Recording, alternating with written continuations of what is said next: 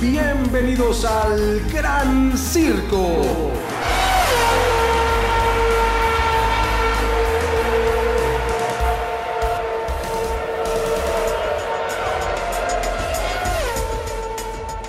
¿Cómo están? Bienvenidas, bienvenidos al Gran Circo, este espacio dedicado totalmente a la Fórmula 1.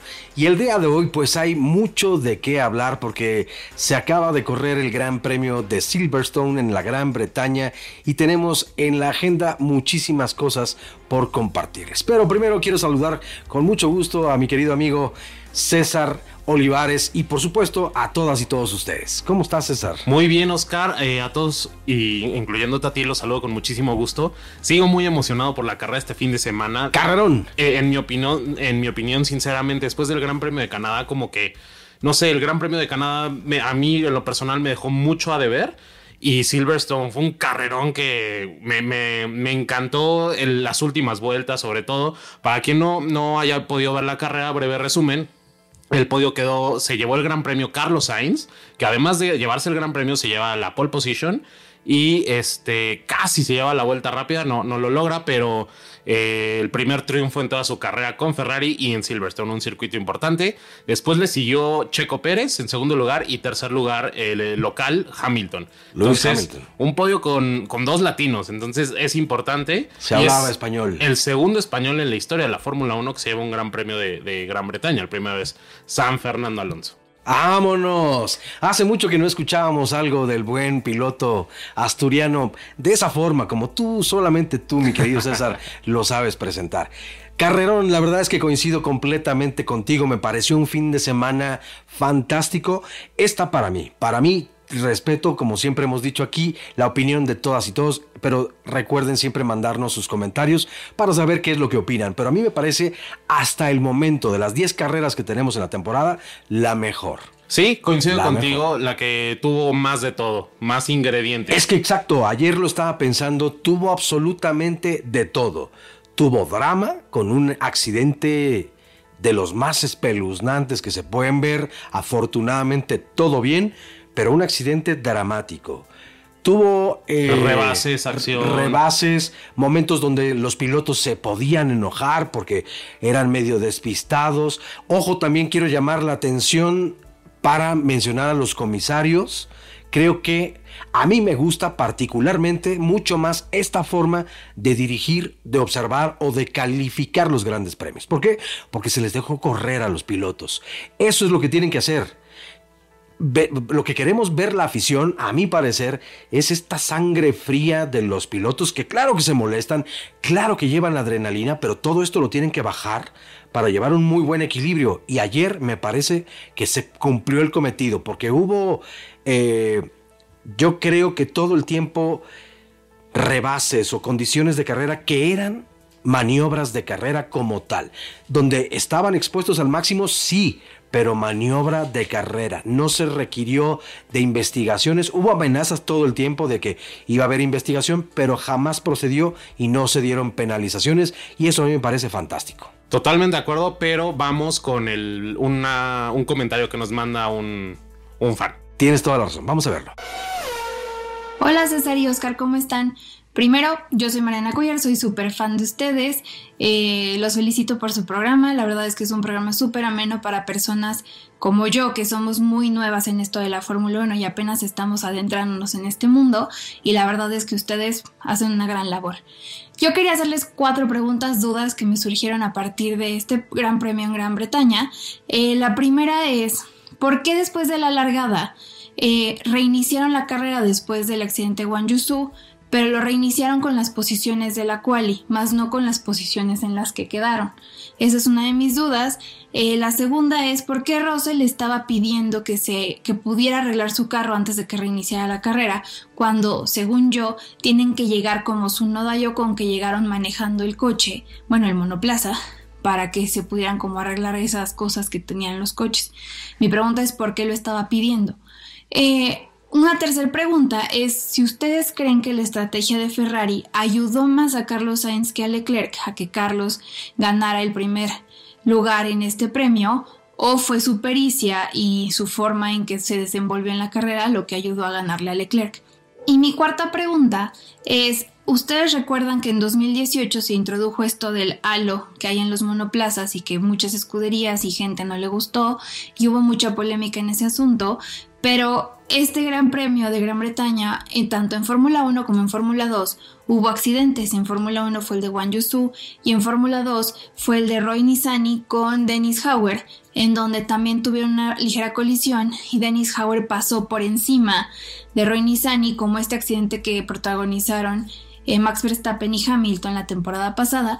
Eh, pero mi pregunta va también más al sentido de que en las chicanas hay como una parte de una banqueta, una como tipo banana, en donde está un poquito más arriba el, eh, pues el peralte o la calle, que viendo el video y la carrera de Fórmula 2, eh, Dennis Howard lo que pasó fue que pasó por encima de, de ese bordecito de la chicana y cayó encima de Roy Nissany.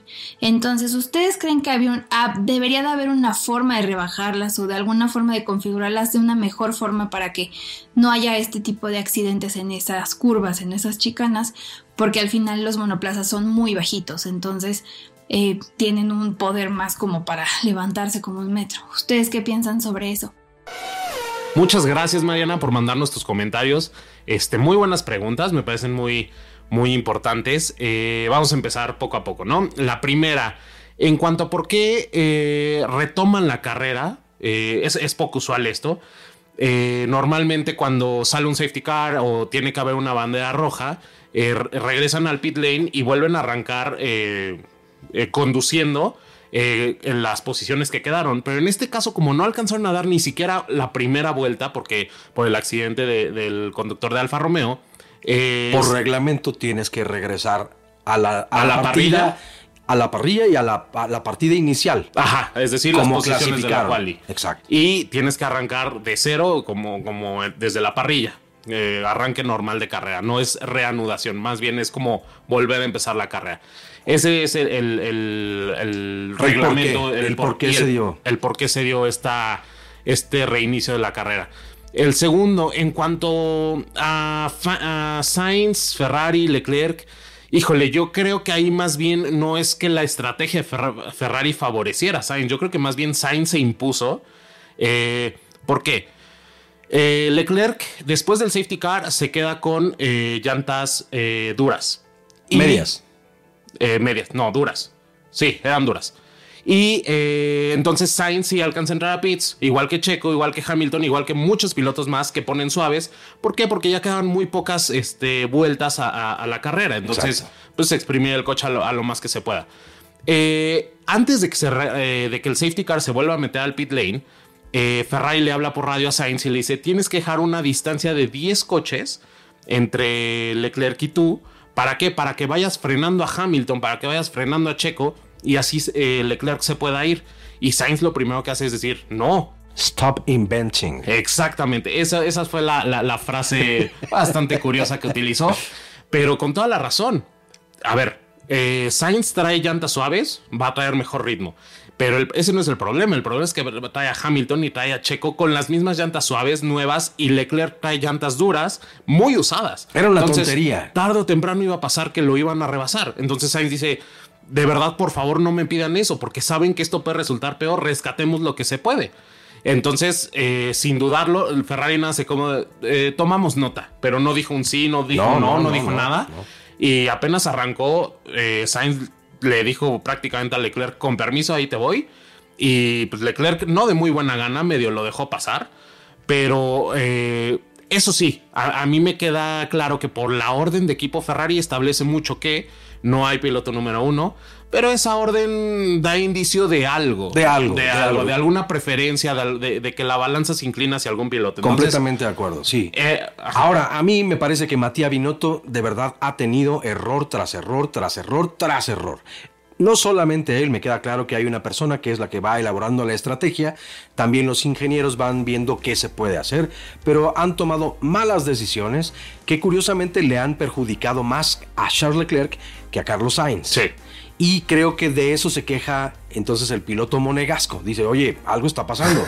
Al final le reclama duramente incluso a un Matías Binotto que le dice, no, espérate, espérate, tú no sabes cómo estuvieron las cosas, no sabemos qué pasó allí literalmente, pero algo así. Nada más que, espérate, espérate, porque estas llantas, mi querido César, ya se cocinaron, entonces tenemos que ir a pits. Regresamos al Gran Cine.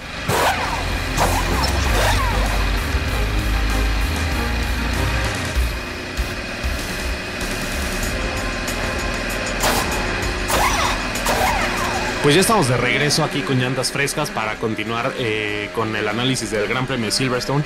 Y este, una seguidora, Mariana, no, nos mandó varias preguntas. Eh, nos mandó cuatro específicamente. Ya eh, respondimos dos en el bloque pasado. nos pregunta también que por qué Russell ya no pudo regresar a carrera. Mm. nosotros también lo investigamos, tuvimos esa curiosidad.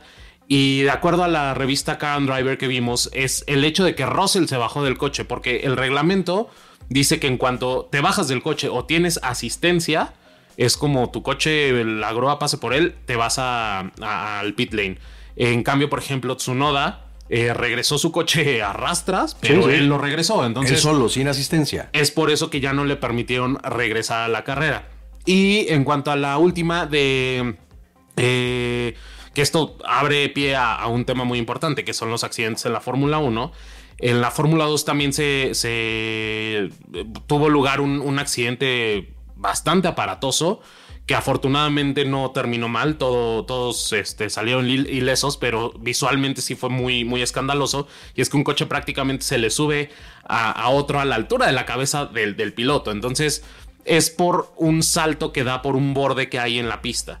Entonces, estos bordes ya los han ido rebajando con el tiempo, con, con, el paso de las temporadas, porque justamente ven el peligro, no los pueden desaparecer. No, pero y además los, los, pilotos se han quejado de los mismos.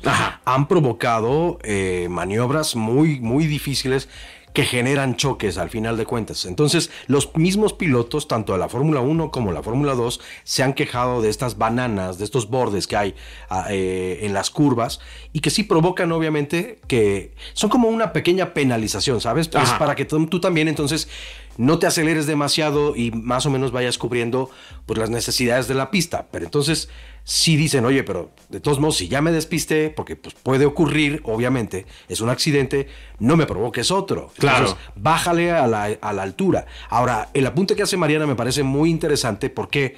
Porque ahora con la nueva reglamentación donde los coches van mucho más pegados al piso, obvio te provoca que tu vuelo sea mayor. Claro. Entonces, eso sí es peligroso y hoy lo vimos, o bueno, ahora lo vimos en este Gran Premio de Silverstone para la Fórmula 2, en, en el accidente este donde sí, otra vez el halo le salva la cabeza a un piloto, ¿no? La vida. Sí, y, particularmente en este fin de semana fueron a dos pilotos, porque eso fue en Fórmula 2, pero en la Fórmula 1 como tal, el, piloto chino Wang Yushou este, tuvo un accidente sumamente aparatoso.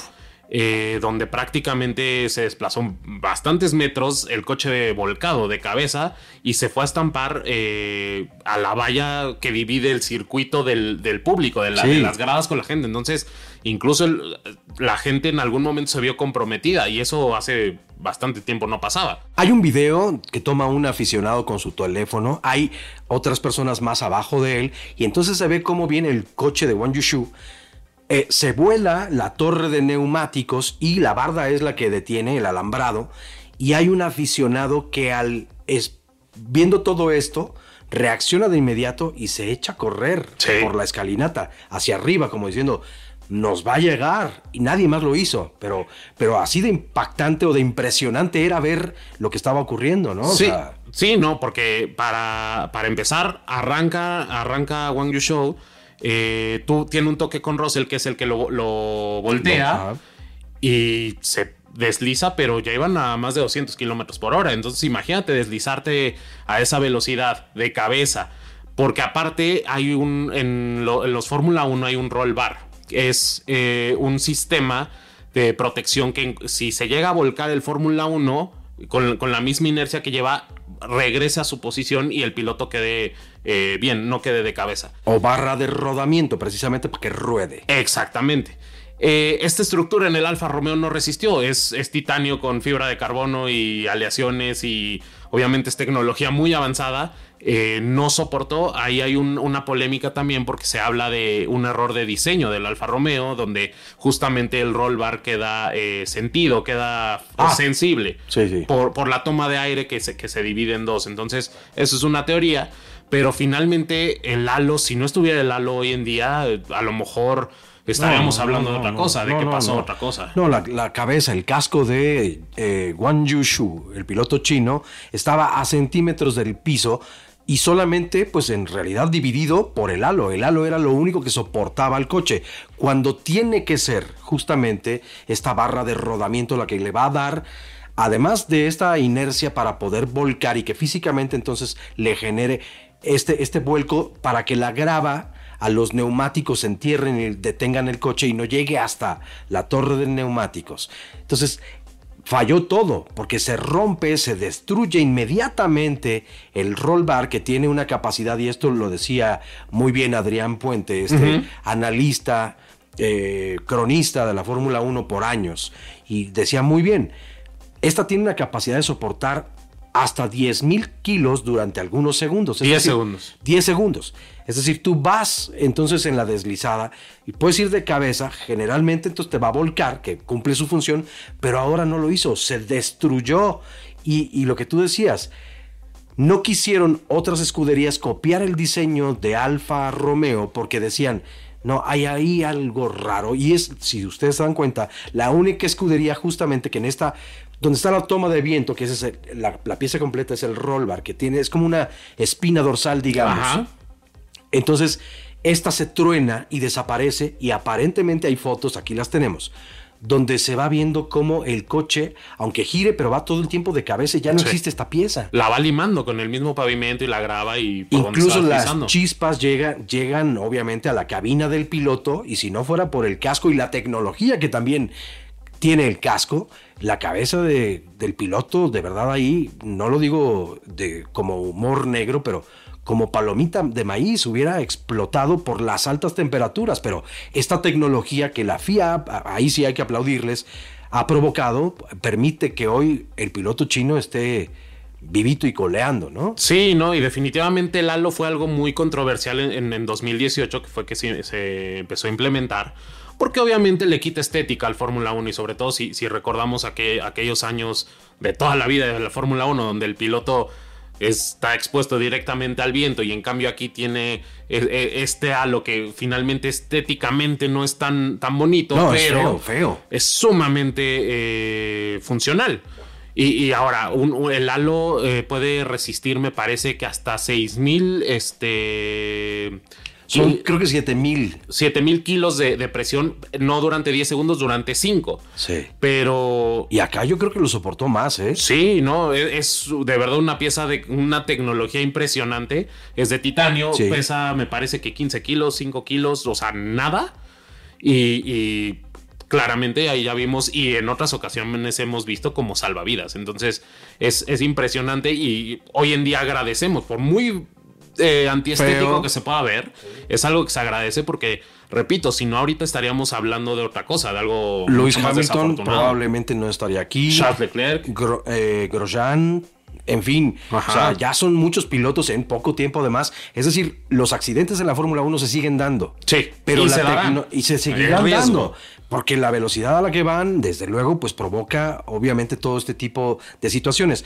Pero aquí la ventaja o el aplauso o el reconocimiento para la FIA es precisamente por provocar que estas tecnologías se vayan adaptando a los coches de la Fórmula 1 y puedas tener un verdadero salvavidas como es el adorado halo por muchos pilotos. Sí, no, eh, de acuerdo. Y, gracias también a la luz. O sea, Wang Yusho pudo caminar en el paddock eh, minutos después. Sí, abrazar a sus ingenieros, decir, aquí estoy y todo.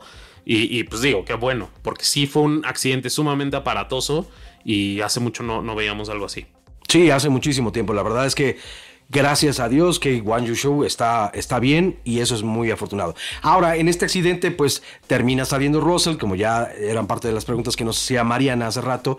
Y también otro piloto que se ve involucrado es Ocon. No, Albon, Alex Albon. Alex Albon termina la carrera, de hecho él tiene más consecuencias, él sí llega al hospital, se queda un poco más de tiempo, También lo fue Wang Yushu, obviamente, y seguro Russell también, pero solamente por revisión, el, el protocolo. protocolo. exactamente. Pero también Ocon se vio involucrado, ¿no? Fueron varios pilotos los que se vieron involucrados allí.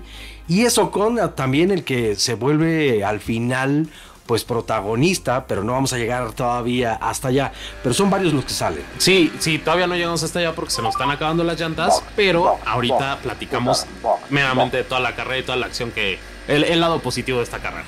El gran circo.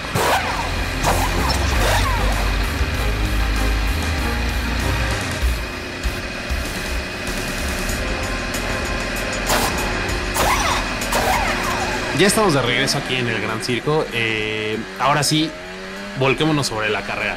Una carrera espectacular. Espectacular. Muy- eh, las últimas vueltas espectaculares. Un duelo entre Leclerc, Checo, eh, Hamilton. Y por ahí entraba Alonso y Norris. Sí, por supuesto, pero eso, esa es la parte ya final, pero desde el principio hubo grandes emociones. A ver, se tiene que repetir la arrancada por el accidente que ya comentamos de Wang Yushu y muchos otros pilotos involucrados.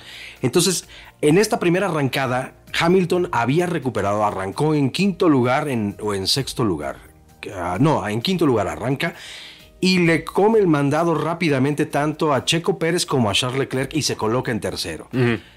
Y entonces Verstappen rebasa también a, A Carlos Sainz. Se dieron una serie de rebases inmediatamente, pero todo esto se echa para atrás y entonces regresan a la arrancada original de parrilla y ahora sí se ponen la pila todos los pilotos y es una salida, digamos, entre paréntesis, más normal. ¿Por qué? Porque Sainz ahora sí no le permite a Verstappen que lo rebase en ningún momento en una muy buena defensa.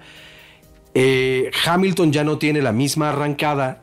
Tanto Leclerc como Checo Pérez se ponen las pilas, le impiden el paso. Y yo creo que aquí Checo comete un primer error. ¿Por qué? Porque sí pudo haber rebasado en esta, en esta intención, en este apetito de Max Verstappen por rebasar a Sainz, se le hizo el espacio a Checo. Pero yo no sé si sintió, uy, es mi compañero, es Max Verstappen, no puedo, no debo, eh, o no quiero chocar, ¿no? O sea, cualquiera de las opciones que ustedes elijan y piensen que es la más acertada, por ahí yo creo que va la cosa. Y eso entonces permite que, de que Charles Leclerc dice, ah, no aprovechas el espacio, entonces me meto yo. Por eso digo que es un error, porque al no aprovechar Checo ese espacio, se lo deja Leclerc y cuando ya Checo se da cuenta de eso, le cierra el camino y eso es lo que provoca que tenga muy poco espacio Leclerc y tenga ahí, bueno, a- ambos tienen un, un pequeño toque, un roce que le termina causando daño a ambos, pero el más eh, Afectado. afectado es aquí Checo Pérez, que termina sin el end bla- end- de, de su alerón. Y que tiene que ir a pits de inmediato. Y se va hasta el y fondo. se va hasta el fondo. Pero recupera muy bien. Porque aparte de que ya llega al cuarto lugar, empieza a sacar ventaja.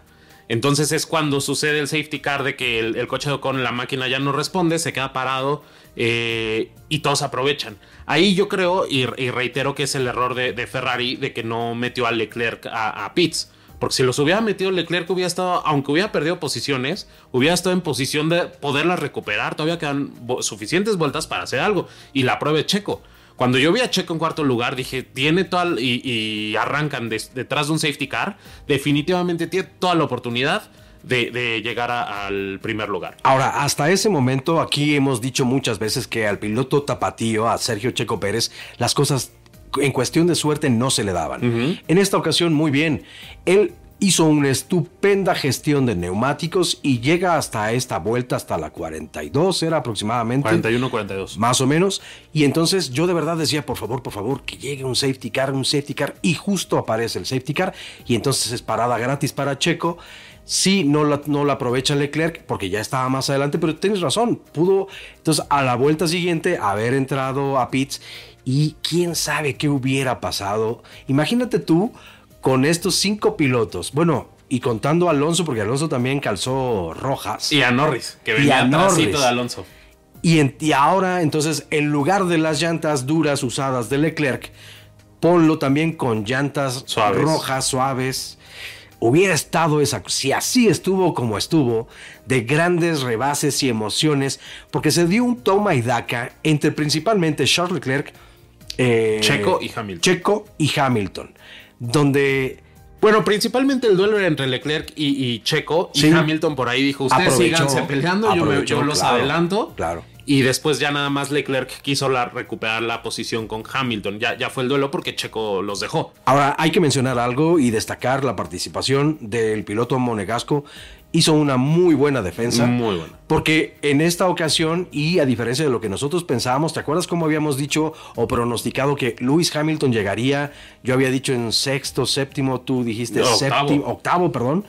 Y la verdad es que fue sorprendente. No hubo el porpoising que habían dicho que se iba a dar. Sí hubo más actualizaciones de las que habíamos mencionado en el episodio Y anterior. efectivas, mejoras efectivas. Por supuesto. Entonces, esto le dio un perfil muy diferente a esta carrera y lo aplaudimos porque se da una gran competencia. Y queremos que ante este tipo de pronósticos nos cierren de un chanclazo la boca y nos digan, cállese, ahí está Hamilton para que vean lo que son carreras. Lo aplaudo mucho. Y, y los dos episodios pasados hablamos mucho de Hamilton, de su actitud y todo.